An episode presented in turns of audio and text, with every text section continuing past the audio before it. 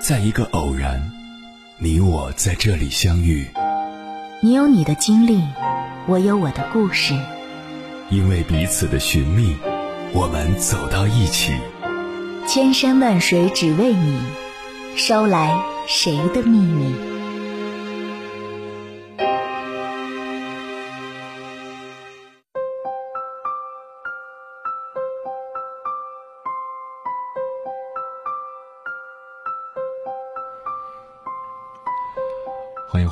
各位夜行者，这里是正在直播的中国交通广播，千山万水只为你，深夜不孤单。我是迎波，绰号鸭先生。我要以黑夜为翅膀，带你在电波中自在飞翔。小时候家里条件比较差，在母亲的口头语里有个词高不可攀。他把那些不愁吃穿、有工作、有权势的人，都叫体面的人。不可否认，在中国的传统文化里，体面的含义更多体现在荣华富贵，侧重于身份和地位。作为一个全世界通用的现代词，体面的普世意义通常指向于和公平、尊严、合理、合法。大方慷慨、自强独立、严以律己、宽以待人等概念相关的行为。成年人的体面是一面猎猎作响的旗帜，旗杆是脊梁。或者说，到了一定年龄，体面就成了我们的鲜衣怒马，甚至体面成了我们现代人形象的标配与人设。早前。演员肖战的星途一度陷入绝境，他似乎已经走出困局。有粉丝赞他说：“他是我见过的最体面的男人。他学会了与不同的声音相处并尊重，在成长时接受批评，在困境里释放善意。”在这些溢美之词里，我看见了“体面”二字。显然，这个高级的词开始被更多人擦亮了，也给活得不太豪迈的你或我一个提醒：过去我们显然只觉得存在即合理是个哲学命题，而不是人生命题。以往我们在仰望权贵方面更用力，而如何活得更合理，则不太用心。在我看来，活得。明码实价，有信守，有承担，能宽仁，会自修，就是体面。特别是自己对自己负责，不贪小便宜，不羡慕不劳而获。曾经有个女大学生，四年里穷游了不少国家，足迹踏遍了二十多个省份，上百个城市。几乎都是免费搭乘顺风车，没花一分车费。遇到过投缘的司机，还请他吃饭。你向往这样一种一直有求于人的生活吗？我是不羡慕的，因为你有可能有意无意中使用了美人计，把运气、安危寄托于他人的情绪情感里。真正的穷游是在旅游前做大量的准备。规划好行程路线，在网上或者其他地方抢到特价机票、酒店，并不是让你一分钱不花蹭车蹭住，甚至陪吃陪睡。在福州的一个地下通道里，有一位下肢瘫痪的中年女子，常年坐在轮椅上唱歌，旁边总是站着她的丈夫为她伴唱。他们唱得很好。脚下放着一个精致的纸盒，上面写着“接受打赏”。他们每天不卑不亢地唱着、致谢着。最让人感动的是，他们总是面容清和、衣着干净，不愁苦、不可怜、不卖弄残疾、不摆布苦难，坦然而诚恳。这份得体，就是体面。接下来，千山万水只为你，跟朋友们分享的文章选自《复书》，名字叫《一个人开始活得体面的五个迹象》，作者拉小姐。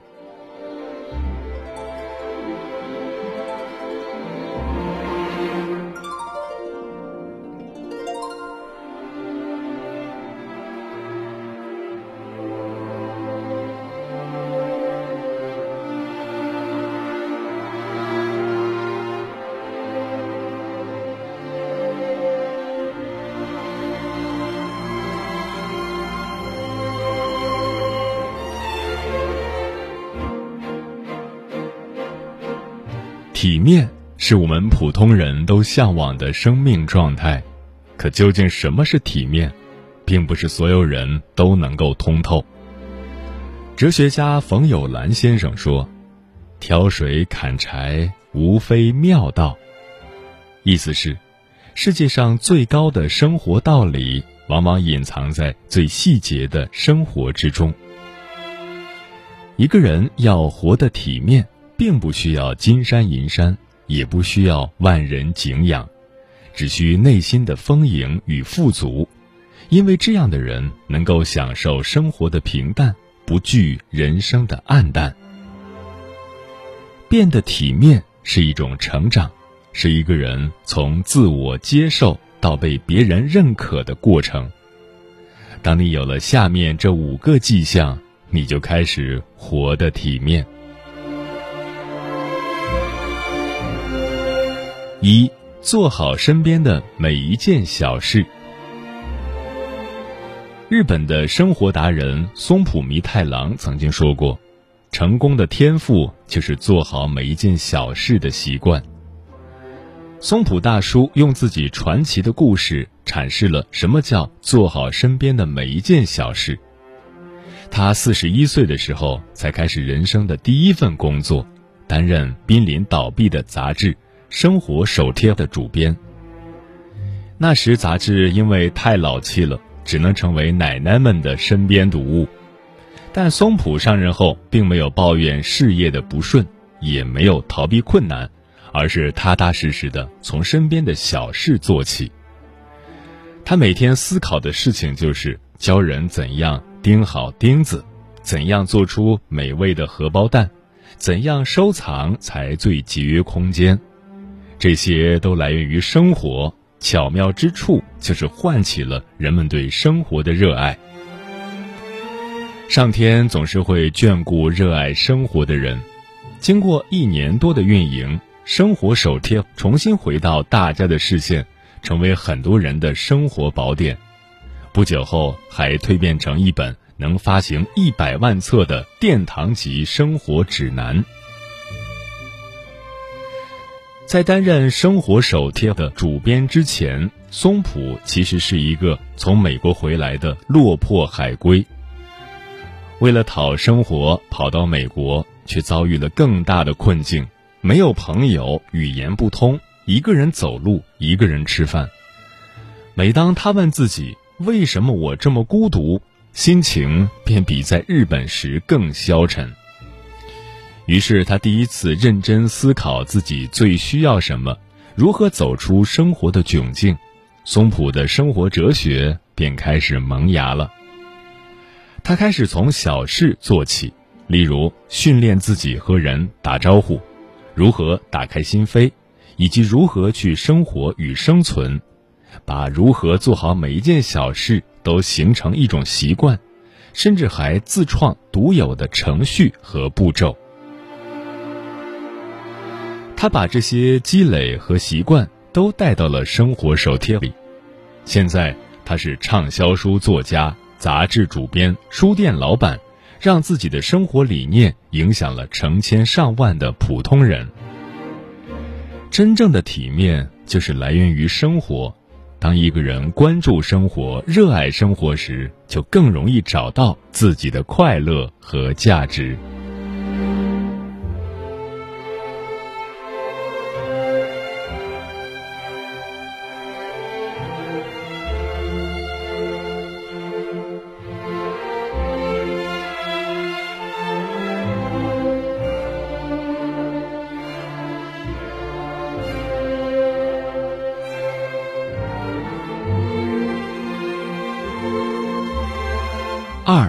得管理自己的时间。李开复说：“如果你问我为什么永远精力充沛，永远有用不完的时间，工作、社交、生活、兴趣什么都不落下，我想说，是因为我能管理好自己的时间。世界上唯一公平的是时间，那些看似三头六臂的人，都是善于管理时间的。养成了超乎常人的自律，你就能享受时间红利的正向累积。”犹如做一笔稳赚不赔的投资一样，时间越久，收益就越高。体面是一份来自时间的馈赠，越爱惜它的人，越活得自在。有一次遇到知名作家李小艺，我问他：“你写出那么多好文章的秘诀是什么？”他笑着说：“其实很简单。”我每天给自己定下三万字的阅读计划。无论多忙，他总会在时间列表上添上读书这一项。为了这几个小时的阅读时光，他会让自己提高工作的效率。做任何事情，除了天赋外，更需要的是积累。你对别人的望尘莫及，来自他日复一日的点滴积蓄。聪明的人都懂得规划时间的力量，善用时间，让你可以在普通生活外开辟出更多的可能性。也许其中的一两项努力就会变成你的一技之长。在这个知识就是竞争力的时代，一技之长可以让你抛开同龄人几条街，让你活得更体面。所以。当一个人越懂得管理好自己的时间，就能越早享受时间的红利，自然也会越活越体面。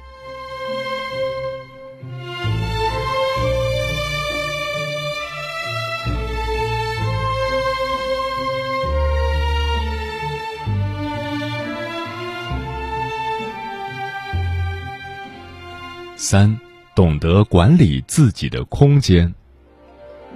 有人说，一个人的房间里藏着自己的生命状态，房间的样子就是你的样子。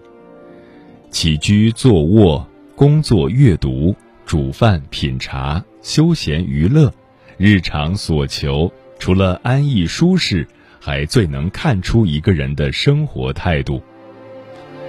房间里丢满杂物，厨房里满是油烟，地板上全是污渍。这样的人说自己体面是不值得相信的。提到空间的管理，我想起了管理大师山下英子的断舍离理念。所谓断舍离，就是通过收拾家中的杂物，清除内心的废物，让环境变得清爽，也使心灵焕然一新，从而变得通达自信。会空间管理的人，可以把三千的家具铸出三万的效果。反过来，如果你不懂得住商的重要性，即使锦衣玉食也会过得很掉价。在这个商品高度发达的时代，很多人都只懂得买买买，让很多不必要的物品堆满了房间。属于自己的空间越来越有限，生活也越来越压抑。懂得管理空间的人，能够重新审视自己与物品的关系，慢慢的从关注物品转变为关注自我。其实，生活的品质不是取决于物质，而是取决于空间。乔舒亚·贝克尔在《极简》一书中总结道：“减少百分之二十的物品，提高百分之八十的生活品质。”就像斯堪的纳维亚半岛崇尚的极简主义，让北欧成为全球幸福指数最高的地方。当一个人懂得处理物品与自己的关系时，生活的空间就会变得越来越简单越来越舒适自然就会越活越体面。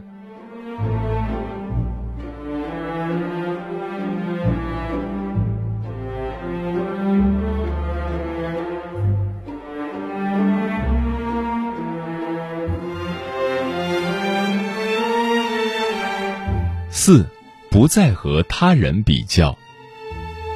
俗话说人比人气死人。”很多人特别爱跟别人比较，总是拿着别人的标准衡量自己，结果活得非常局促。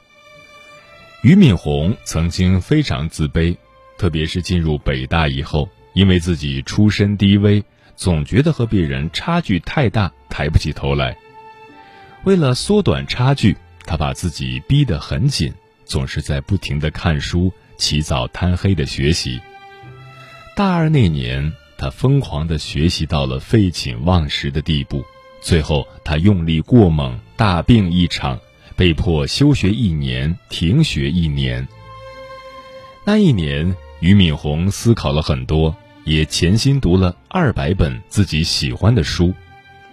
生病让他明白，自己过得好不好跟别人没有任何关系，他放下了过去的急功近利。他开始不再跟同学们比较，转而与过去的自己比，享受每一天的进步。这份心态的改变是他事业起飞的第一步。体面从不来源于别人的赞叹，更不是靠踩低别人而获得的。真正的体面是懂得自己的界限，在适度的范围内。每天精进自己，这就是孔子所说的“从心所欲不逾矩”。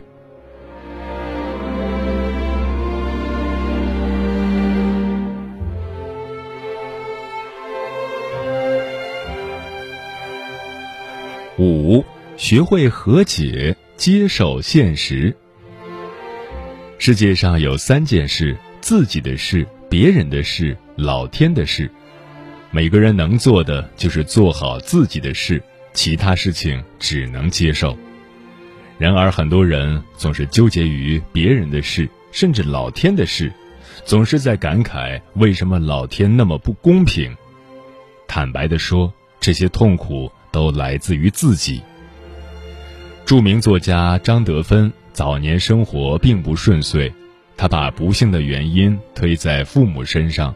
觉得他们从小干涉自己的感情生活，觉得自己运气不好，遇人不淑，怪丈夫不懂得体谅自己，不够爱自己。这些想法让张德芬很痛苦，越是把这些原因推给别人，他所陷入的痛苦就越大。直到他辞去高薪工作，潜心做身心灵修养，才慢慢的开心起来。他花了七年的时间研究关于身心灵修养的书籍，写出了他人生中的第一本畅销书《遇见未知的自己》。他找到了不一样的自己，学会臣服于那些自己无法改变的现实，懂得与过去和解。张德芬开始关注自己的内心世界，从改变自己开始，他发现。外面的世界没有别人，只有自己，一切皆因自己而起。身心灵的修炼让张德芬变得越来越年轻，越来越活泼。快乐的人总会更幸运，这种幸运来自表里如一的得体，身体和心灵的和谐会让一个人闪闪发光，这就是做自己的魅力所在。说一千道一万，体面就是做自己，不惑于外物，不执迷于他见，坚持自己的生活信条，懂得善待生活中的他者。这样的你，也许没有金山银山，不是达官显贵，但你依然可以活得通透自在。体面的人生是一场自我修炼。把身边的每一件小事做好，懂得给自己时间和空间去遇见更好的自己。体面仅仅从一个人真正关注自己开始。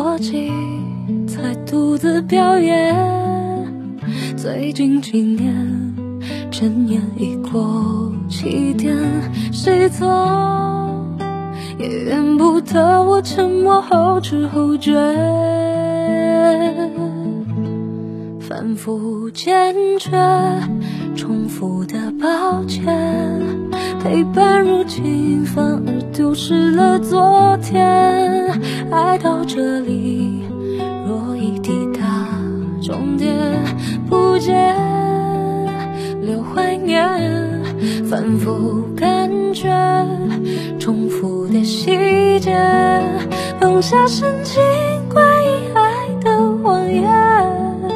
如果忍耐被你捅破极限，抱歉，我只能小心保留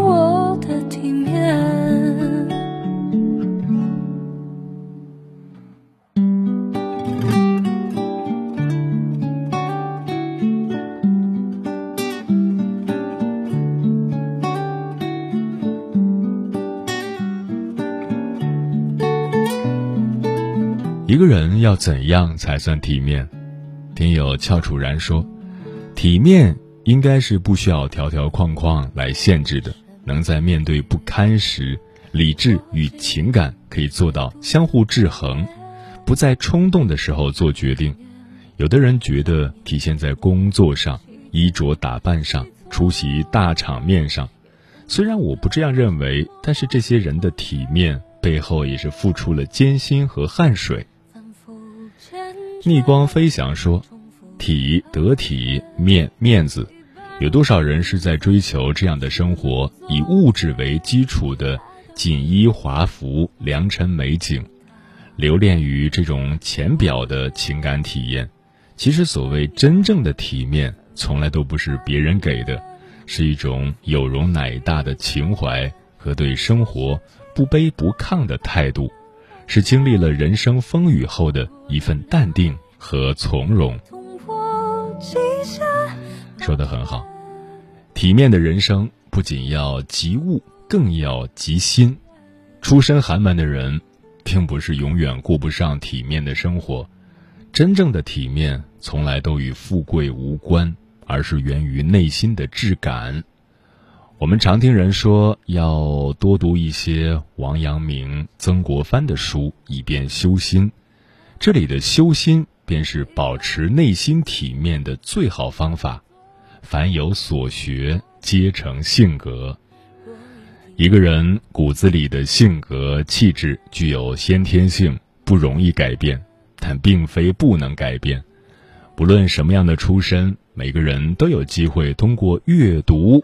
用精神文化和人生阅历的滋养，修炼出一个体面的精神世界。愿你我都能在生活中保持一点高贵和美感，面对困境时守住底线，不放弃光明，一世体面的活着。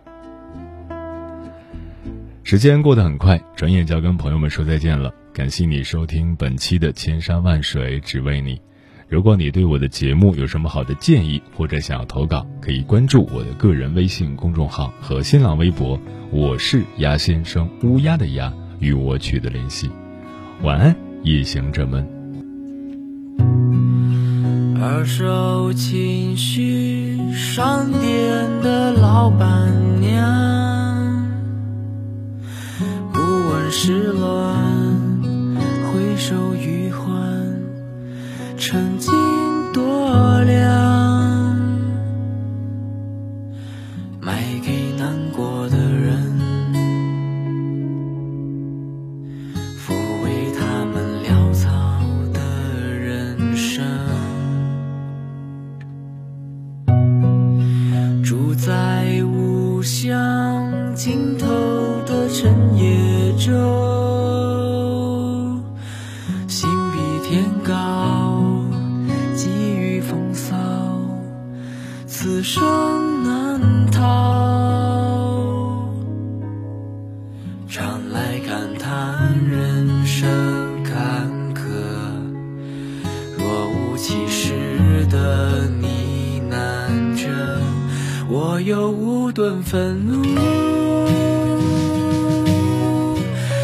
我有百斤几度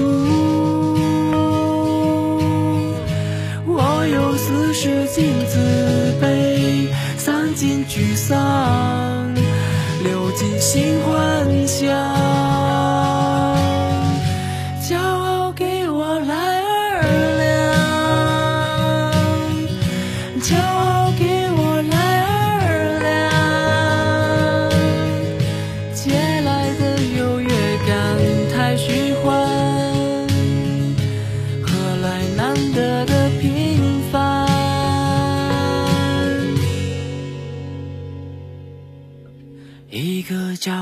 的孩子。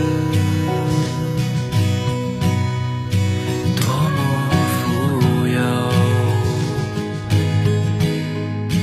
不畏惧被嘲笑与不堪对未知有种盲